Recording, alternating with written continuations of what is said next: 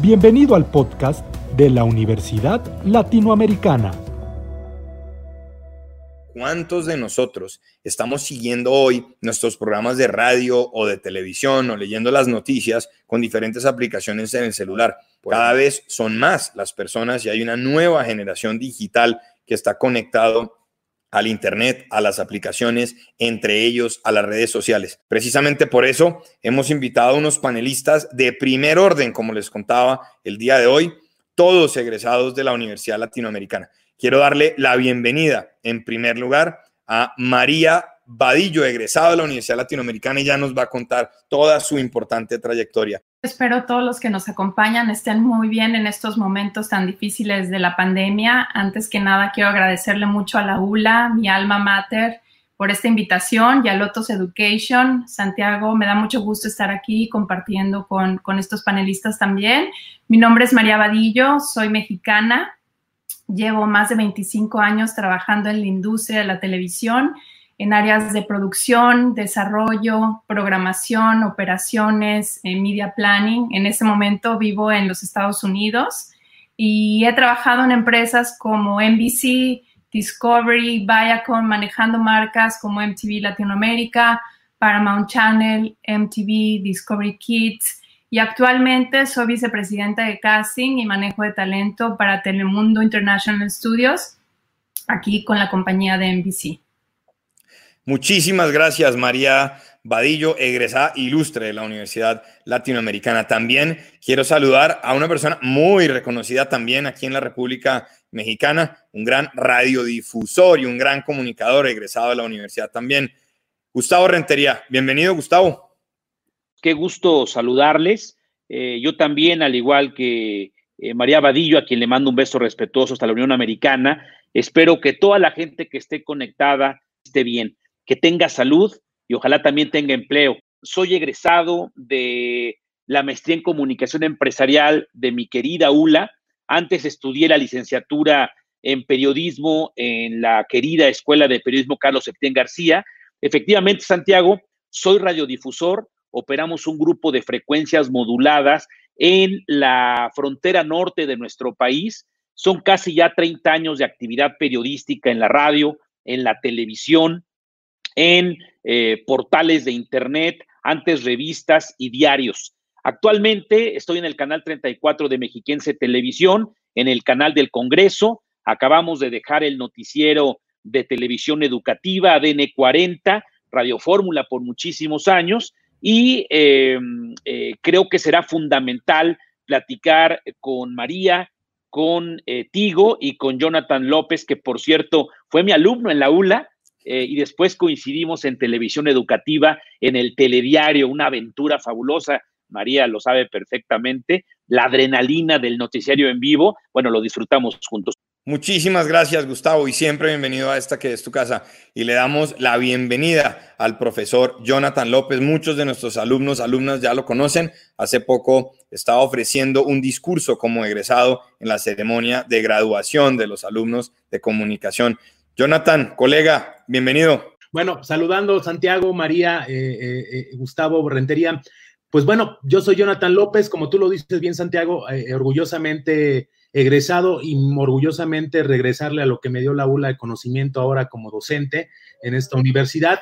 Yo llevo ya, cumplo en, en, septiembre, justo el primero de septiembre, 10 años ya de trayectoria en medios de comunicación, medios de comunicación principalmente públicos, en el Instituto Mexicano de la Radio, en la Dirección General de Televisión Educativa, algún tiempo en antropología e historia y actualmente llevo este, una trayectoria de cuatro años en, el área de divulgación de las humanidades de la UNAM y entonces ha sido pues una experiencia muy, muy padre estar siempre del lado de la academia y compartiendo conocimiento con, todos, con todas las audiencias, ¿no? Con todos los públicos.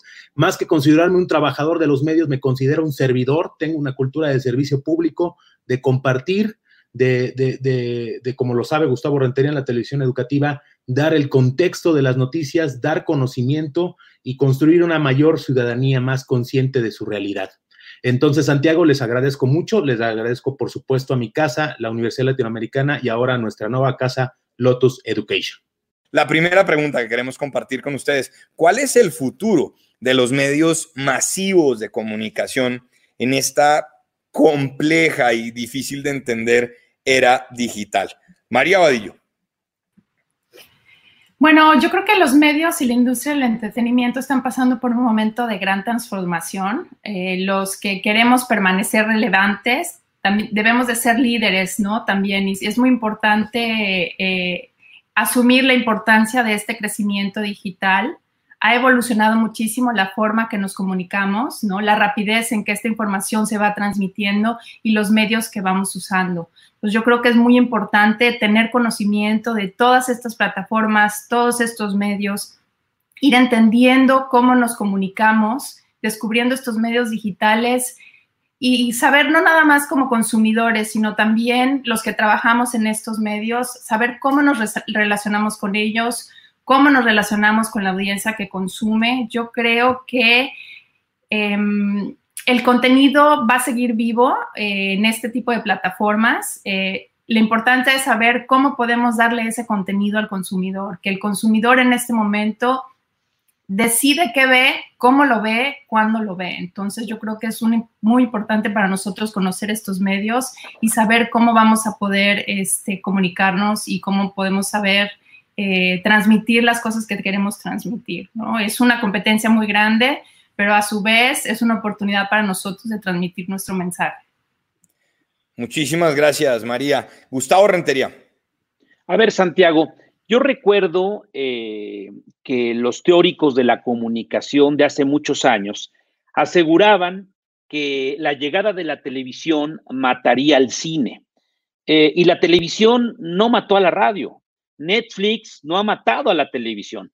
Los medios, acuérdense por favor, siempre somos complementarios. Eh, mucha gente supondría que con el confinamiento eh, aumentó la participación en medios digitales. Y claro, así fue.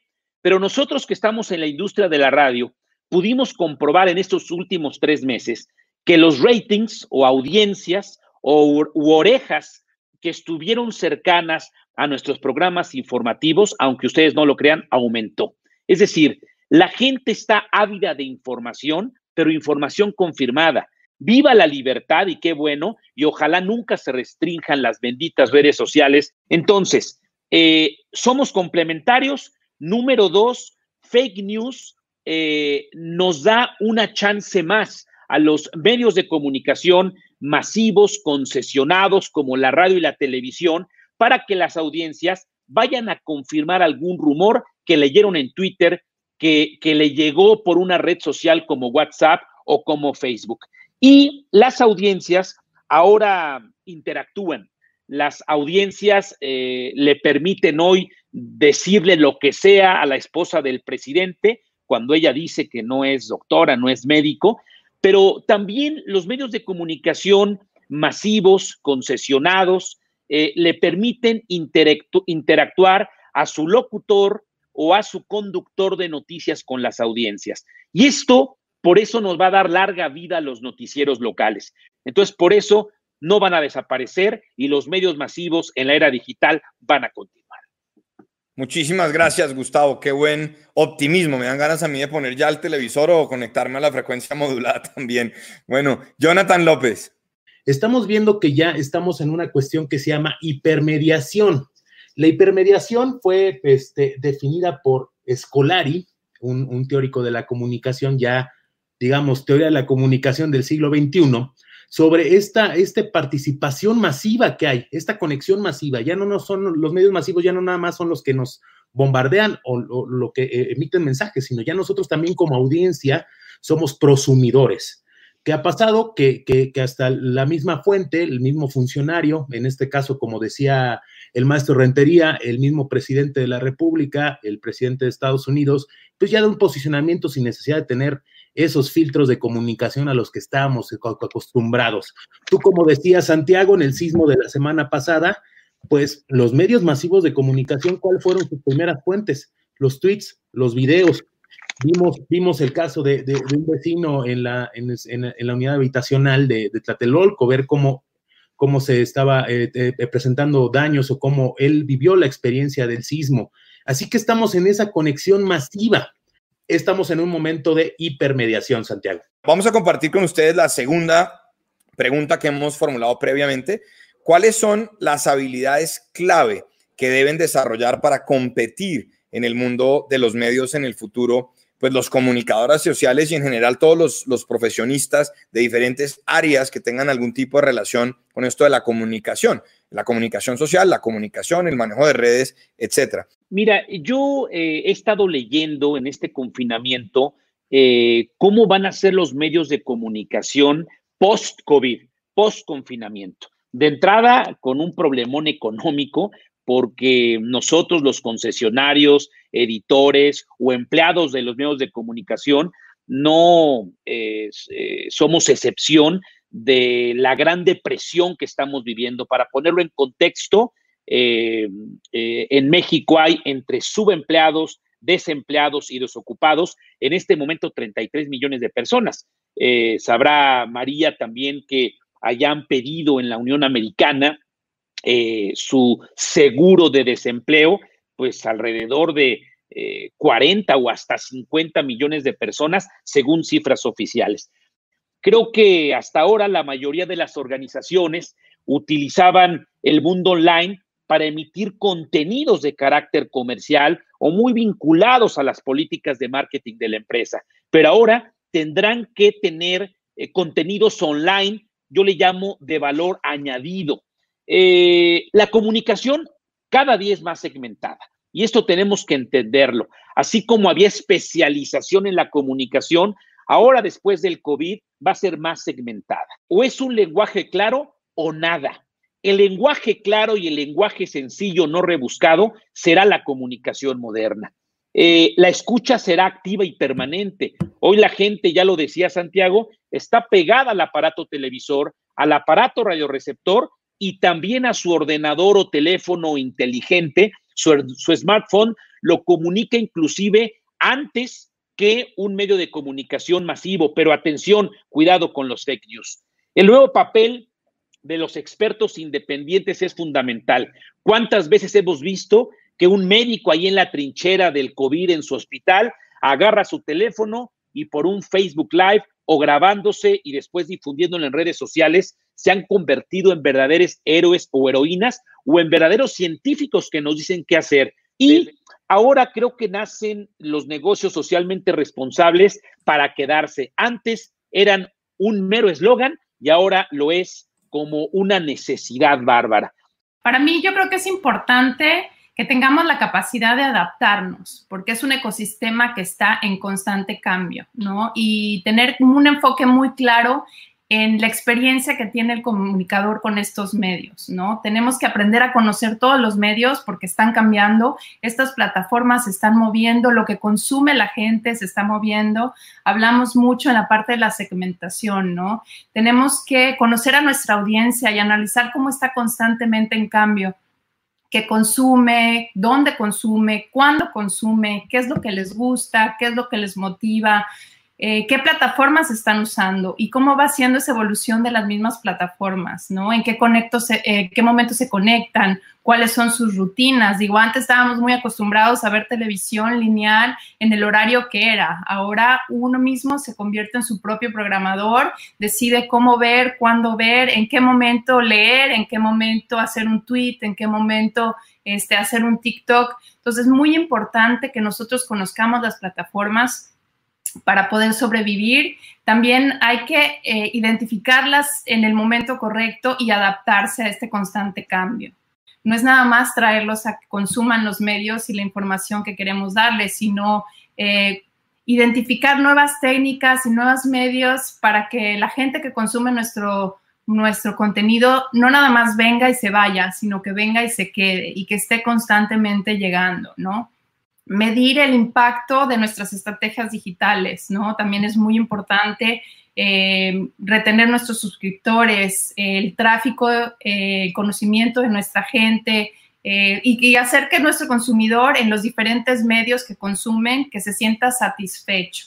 Este cambio ha sido tan rápido que es importante que, que nos comuniquemos con nuestros colegas, que tengamos este tipo de reuniones para compartir y compartir el know-how. Pues bueno, eh, consejos y yo creo que este año ha sido fundamental. Estamos en un momento histórico mundial. Entonces, la pregunta que le hago a los jóvenes estudiantes o que están interesados en una carrera de comunicación en estos momentos es, ¿quieren ser meros testigos de la historia o quieren ser parte de la historia? Yo creo que es importante en la nueva realidad, en la nueva normalidad que también implica los medios de comunicación, ya no ver a la audiencia como consumidor, sino prosumidor, que también produce y consume los medios. Pensar en plataformas. ¿En qué me refiero en plataformas? ya no nada más, y eso lo debe de saber este, tanto María y, Gustavo en la cuestión de, los medios, ya no nada más hablar de que somos un canal de televisión, somos una estación de radio, no, plataformas implica ya lenguajes este, transmedia, que sea un contenido que sea adaptable a diversos, a diversos soportes, ¿no? Ya sea soportes digitales, soportes televisivos, soportes radiofónicos. Por supuesto, yo creo y es fundamental en estos momentos eh, uno de los valores que tenemos como universidad es el sentido de la realidad, ¿no? Zapatero tus zapatos, ver cómo va a ser el proyecto y ver a dónde nos vamos a enfrentar, porque luego muchas veces decimos comunicación digital va, pero todavía estamos en un momento en que lo offline va todavía casado con online. Entonces hay que ver qué está pasando fuera de esto. Y por supuesto, mediación. Hay que mediar como generación con las generaciones que ahorita están en la toma de decisiones en establecer estrategias Muchísimas gracias, Jonathan. Muchísimas gracias, Gustavo y María, por esta primera parte de este panel que a todos nos tiene haciéndonos nuevas preguntas y ese es el ideal, por supuesto, de estos espacios. Hay una pregunta que es fundamental para cualquier universidad, en últimas, que tenga las licenciaturas en comunicación y las maestrías en comunicación empresarial que tenemos nosotros aquí en la Universidad Latinoamericana. Y es la siguiente pregunta. ¿Qué tan redituable? Estudiar hoy en día una licenciatura en comunicación. Quien piense que la comunicación es un mero negocio está equivocado. El periodismo es servirle a la sociedad. Informar a la gente es eh, no únicamente eh, ganar un sueldo o vender un espacio de publicidad. La comunicación es servicio. Hoy eh, tú puedes ser un broadcaster desde tu casa. Hoy estoy transmitiendo desde el despacho de la casa de todos ustedes. Hoy eh, hay influencers o hay eh, personajes en TikTok o hay personas que hacen noticieros de mayor calidad de lo que yo a veces veo en la radiodifusión comercial o la radiodifusión educativa o la radiodifusión eh, cultural. Bueno, yo, yo coincido con Gustavo. Yo creo que para nosotros es la pasión y la necesidad de, dar servicio, de comunicar a la gente. Creo que como comunicadores no nada más tenemos este, un gusto, sino también una responsabilidad, ¿no? De, transmitir los mensajes, de transmitirlos bien y de, y, sobre todo con estos medios, ¿no? Como dice, o sea, yo me acuerdo, mi hija cuando tenía seis años llegó y me enseñó un muñequito, un stop animation que hizo en su celular y a mí me sorprendió porque estaba muy pequeña y yo, como le dije, yo me tardé un semestre en aprender a hacer stop animation y tú en una app lo puedes hacer básicamente en, cinco minutos, ¿no? Entonces, yo creo que eh, ahora tenemos todas las herramientas y, muchas oportunidades, ¿no? También hay muchísimos medios. La gente está consumiendo constantemente la información y, y, yo creo que hay oportunidades. Yo creo que es muy importante estudiar, tener una licenciatura y, la verdad que para mí en lo personal la ULA me dio muchas oportunidades por haber estudiado. Coincido con, María y con Gustavo y yo creo que lo que tenemos en ADN de, estudiantes de la ULA es que la ULA nos mete en el ADN el aventarnos, el nunca decir no, el siempre levantar la mano, el tomar el riesgo. El chiste de ya estudiarse y dedicar a la comunicación es desarrollar sensibilidad desarrollar también un objetivo definido, porque luego muchas veces muchas escuelas de comunicación suelen vender la idea de que vas a ser la estrella de la televisión, vas a ser el gran publirelacionista y no, señores, también se trata de la iniciativa y el hambre que ustedes tengan al estudiar una carrera. Universidad como la ULA da las herramientas, da el conocimiento, pero yo creo que es iniciativa y voy a sonar un poco cruel, si me permite aquí Santiago, tener hambre, tener hambre de, de conocer más del mundo, leer, yo creo que el mejor consejo es de un colega de Gustavo Rentería, nada más para concluir, un periodista que se llama Enrique Lascano, que decía, si, si te van a leer esto, aunque sea un papelito, léelo, si te van a dar 100 años de soledad, léelo, si te van a dar el TV Notas, el TV Notas, léelo, pero el chiste es tener un baraje, mientras más información, y actualmente en una sociedad de información, la información es poder, así que preparen su apetito y disfruten una carrera de comunicación. Y compartimos plenamente ese mensaje, Jonathan, hay que tener hambre hay que tener hambre por conocer, hay que tener hambre eh, por leer, así uno no tenga el tiempo, ¿no? Yo recuerdo hace poco el profesor Jonathan compartió conmigo ahí en la oficina de la Rectoría de la ULA un texto de la UNAM y no pude irme a dormir hasta que lo leí porque le generó una cierta curiosidad. Luego las ojeras del día siguiente fueron tu culpa, eh, Jonathan. Pero bueno, tenemos otra pregunta aquí. Anteriormente se veía que los medios masivos concordaban muchas veces en la visión que, la que tenían de la actualidad. ¿Por qué creen ustedes que los medios hoy están tan polarizados? ¿Quién quisiera responder esta, esta inquietud de Alan García? Bueno, en el caso de México, eh, los medios estaban censurados. En el caso de México, eh, únicamente había un noticiario. Jacobo Saludowski lo que decía era ley. Eh, en México hace unos años estaban completamente controlados. Dicen algunos estudiosos que la democracia en México eh, apenas tuvo sus inicios en el año 2000 cuando pierde el PRI la presidencia de la República.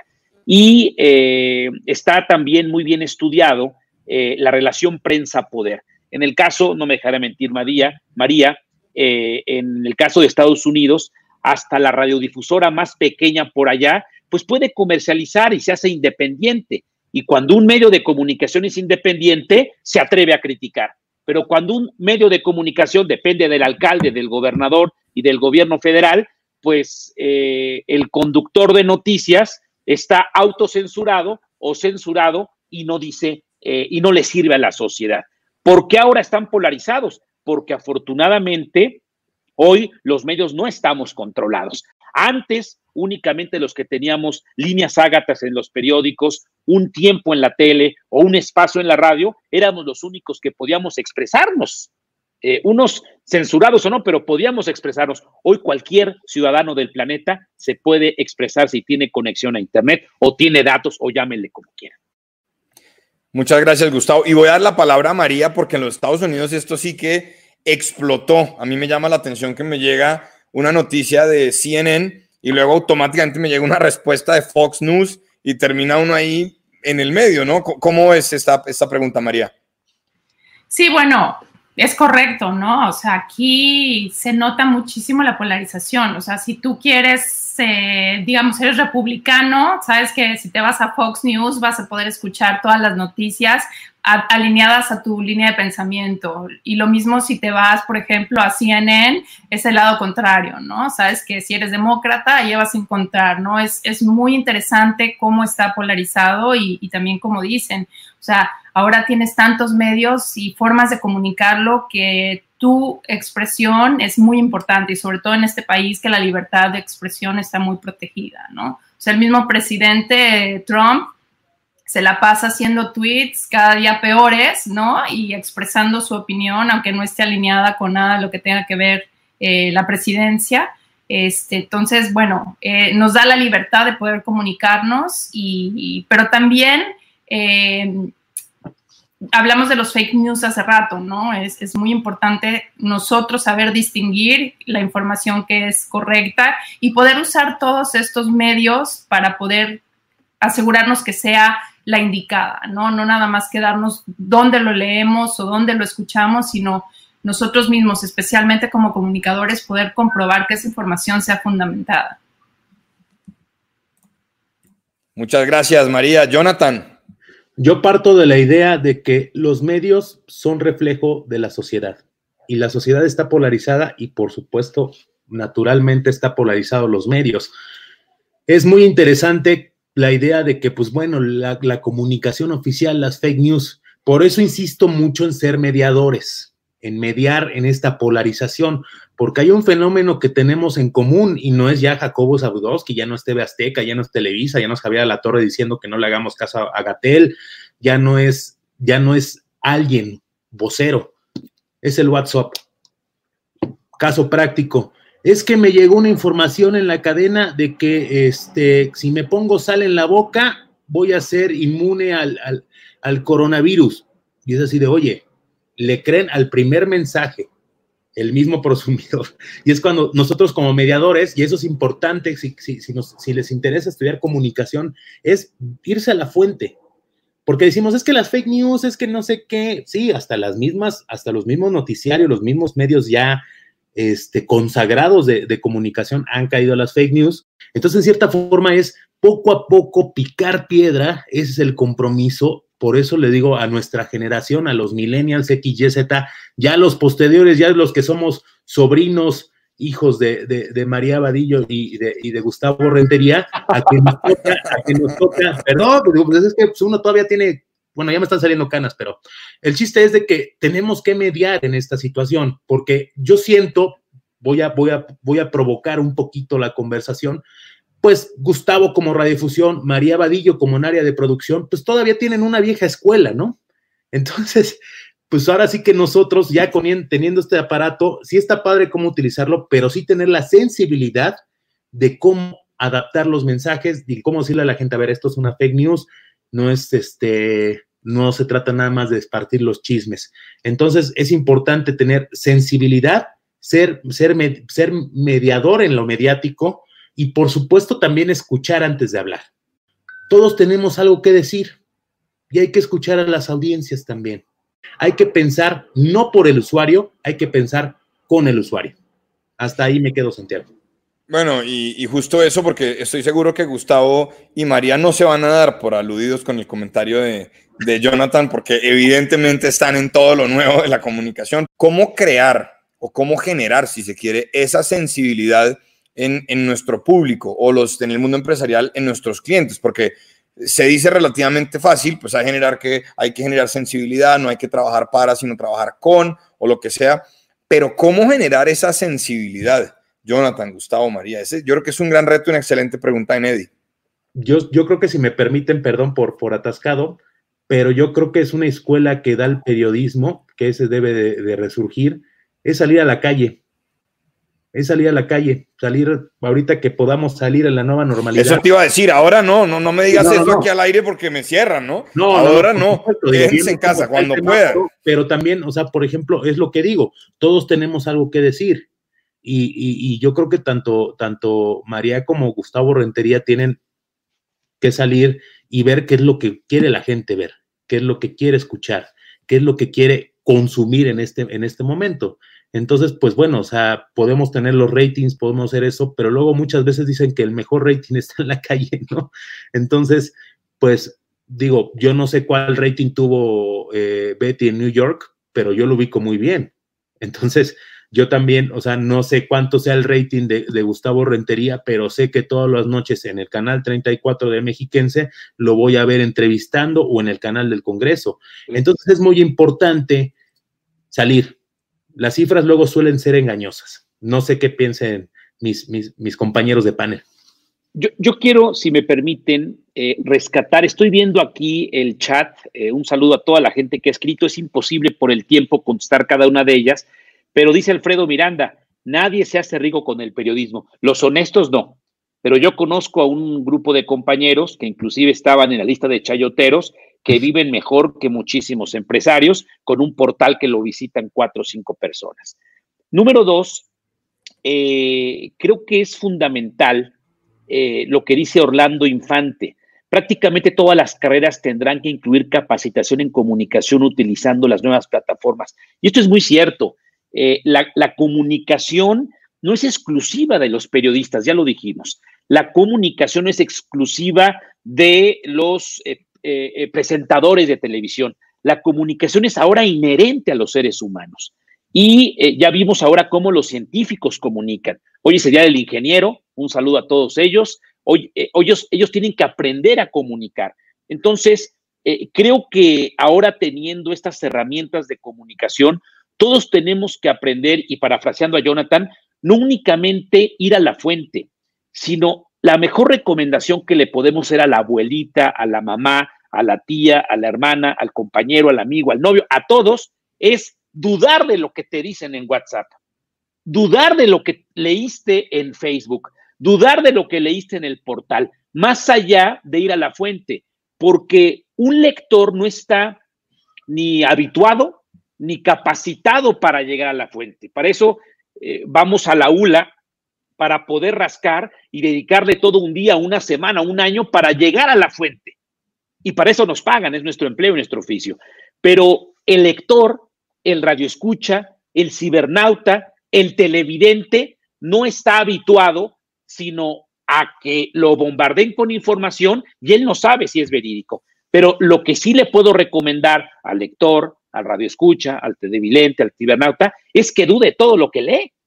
Esa es una obligación de una persona en el pleno siglo XXI, dudar de lo que te digan. Ponerte sal en la lengua no te va a curar del coronavirus. Estoy recibiendo, estaba un poco distraído, porque nuestro conductor de noticias en el norte de la República, José Manuel Velarde, le acaban de entregar su prueba de laboratorio, salió positivo a COVID-21. Si me está viendo, le mando un fuerte abrazo. El COVID existe, eh, el SARS-CoV-19 existe, cuídense mucho y por favor eh, eh, hagan lo que dice la OMS, no ponerse sale la lengua.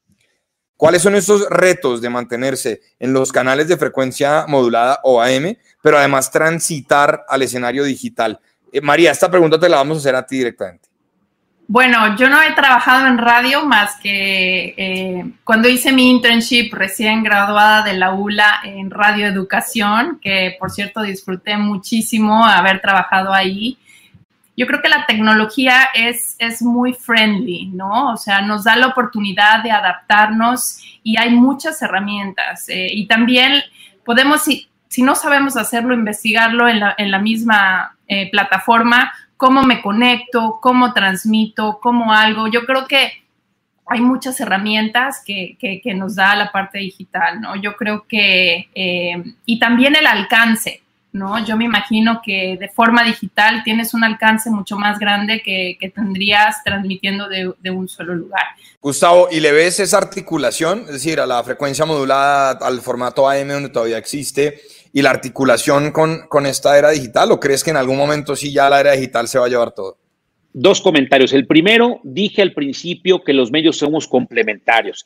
No hay emisora, por pequeña en el planeta, que no tenga su página de Facebook, que no tenga cuenta en Twitter, que no transmita online. Yo creo que esto es cosa de tiempo. Eh, yo recuerdo el primer celular que mi papá me lo regaló, era un tabique de este tamaño y no estoy tan ruco, tengo 50 años. Hoy todos tenemos un aparato celular, si no compramos datos nos conectamos en la oficina o en la escuela, eh, eh, pero, pero la, la, transición a la radio digital va a ser de un tris y va a ser es fundamental. Debo decirle para nuestro amigo de RCN en Colombia que la televisión digital ya dio el paso en México e inclusive el gobierno para eh, homologarlo, eh, hacerlo popular, regaló televisores. Ojalá haga lo mismo regalando radios eh, eh, digitales a muchos millones de personas. Quisiera invitar a, a, Jonathan, a María y a Gustavo, en ese orden, si gustan, un mensaje para todos los alumnos que hoy tenemos de comunicación, tanto en licenciatura como en maestría en comunicación empresarial y maestría en comunicación y medios digitales aquí en la Universidad Latinoamericana un mensaje a qué tienen que prestarle especial atención para ser aún más exitosos en su carrera y un mensaje para todos aquellos y aquellas que están interesadas en la comunicación. Jonathan. Yo creo que una frase fundamental es que no se trata de nosotros, no se trata del, comunicólogo, se trata del, del receptor. No pensar que porque tenemos, yo tengo una frase que he aprendido durante 10 años de trayectoria, muy pocos para mí son como meses de nacimiento, es un micrófono es un arma muy peligrosa. Entonces pensemos en la gente que nos va a escuchar, porque luego suele ser un arma de destrucción masiva. Entonces, pies en la tierra, no se trata de nosotros, se trata del emisor. Gracias, Santiago. Muchas gracias, Jonathan, por habernos acompañado hoy. Y bueno, espero pronto volvernos a ver en las aulas y por ahora nos vemos en plataforma, ¿no? A la orden. María Vadillo. Yo digo que es muy importante que constantemente se sigan preparando, ¿no? Esto no es, es esto es un maratón, Yo creo que siempre tienen que prepararse, y siempre tienen que tener muy claros sus objetivos y dónde quieren llegar y luchar por ellos. Eh, es, una etapa muy padre para ustedes, eh, son jóvenes, tienen muchas, muchas cosas por delante. Les deseo todo lo mejor y estoy segura que, les, va les va a ir muy bien. Muchas gracias, María. Gustavo Rentería. Bueno, yo eh, rápidamente algunos mensajes. El primero, sé que María va a fichar a Santiago porque ha hecho una excelente conducción. Eh, como es de talento, seguramente ya aparecerá Santiago en las pantallas de la Unión Americana hablando en español por allá. Eh, es muy democrática la comunicación. Al ratito nos vemos en un mismo estudio, en un mismo estudio de radio, de televisión, y así me pasó con Jonathan, desde que me da mucho gusto verlo. Eh, María, es un honor saludarte a la distancia. qué padre que mexicanos triunfen en el extranjero. Y María, es un caso muy particular eh, de, gente que se preparó, que aprovechó y que orgullosamente con el corazón mexicano triunfa en la Unión Americana. Y rápidamente, eh, la gente que nos está viendo es la élite de la educación en México. Eh, el embudo es terrible. Así empezamos la primaria y solamente dos de los que fueron a primero de primaria logran un lugar en la educación y además en la educación privada como la ULA. Entonces, hoy estamos vivos, no estamos contaminados de COVID.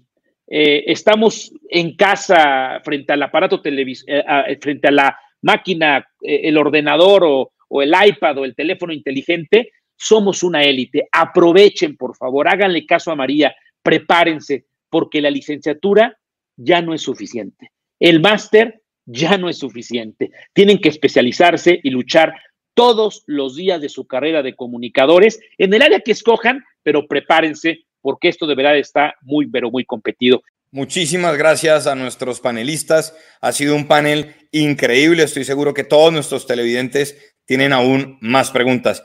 A todos ustedes, a todas ustedes, muchísimas gracias por habernos acompañado con nuestros ilustres egresados, Jonathan López, Gustavo Rentería y María Vadillo. Recuerden, Lotus Education es una plataforma que llegó para democratizar el acceso a la educación superior en México y en América Latina. Estamos trabajando con todo el compromiso, por eso en todas nuestras universidades y colegios y espero que conozcan mucho más de nosotros y que nos sigan acompañando en estos espacios de Lotus Education. Y un saludo muy especial, como siempre, a toda la comunidad de la Universidad Latinoamericana. Formamos en la verdad. Orgullo ULA siempre, nunca lo olviden. Adiós, adiós.